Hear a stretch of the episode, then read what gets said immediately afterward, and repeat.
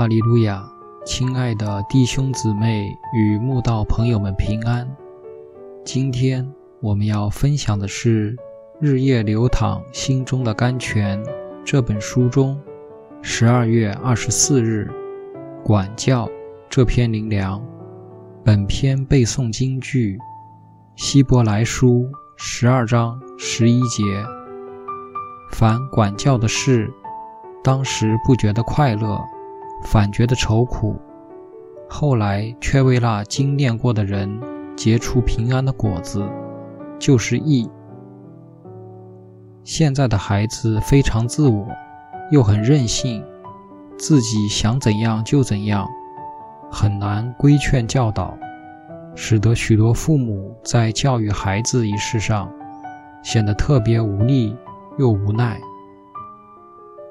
今日的孩子活在人类史上最幸福的年代，没有经历战乱、贫穷、饥饿、痛苦的他们，都是父母心中的宝贝，很难主动为别人着想，从来都是父母为他们张罗，很少让他们为家里付出，更是让他们难以对人施出爱心。加上少子化，父母极度宠爱溺爱的结果，更会让他们疏于管教。如果父母又忙于工作，没有时间关注孩子，肯定让孩子更难教导了。教养儿女，就像园丁栽花种树一样，父母必须长期付出心力。时常在儿女这棵幼苗上浇水施肥，又不时修枝剪叶，才能期望他们心性长得端正。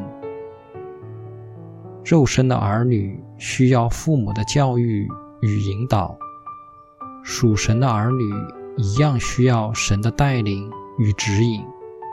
这个世界没有一个艺人，既然人人都是罪人。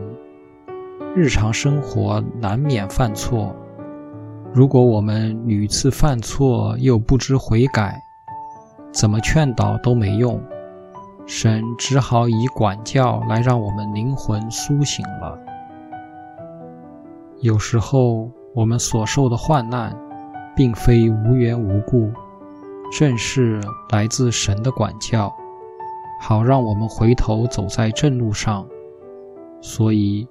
我儿，你不可轻看主的管教，被他责备的时候也不可灰心，因为主所爱的，他必管教，又鞭打凡所收纳的儿子。生生的父都是暂随己意管教我们，唯有万灵的父管教我们，是要我们得益处，使我们在他的圣洁上有份。哦，主啊，慈爱如你，常常舍不得管教我们，只是我们的罪孽，让你没有选择的余地，只能对我们挥鞭管教，引领我们归向你。求你帮助我们做个顺服听命的孩子，不再背逆顽梗。愿我们都能明白你管教的苦心。一起在管教上蒙恩典，得造就。虽然管教临到时一点也不觉得快乐，反觉得愁苦，但精炼过后，必为我们带来平安的益果。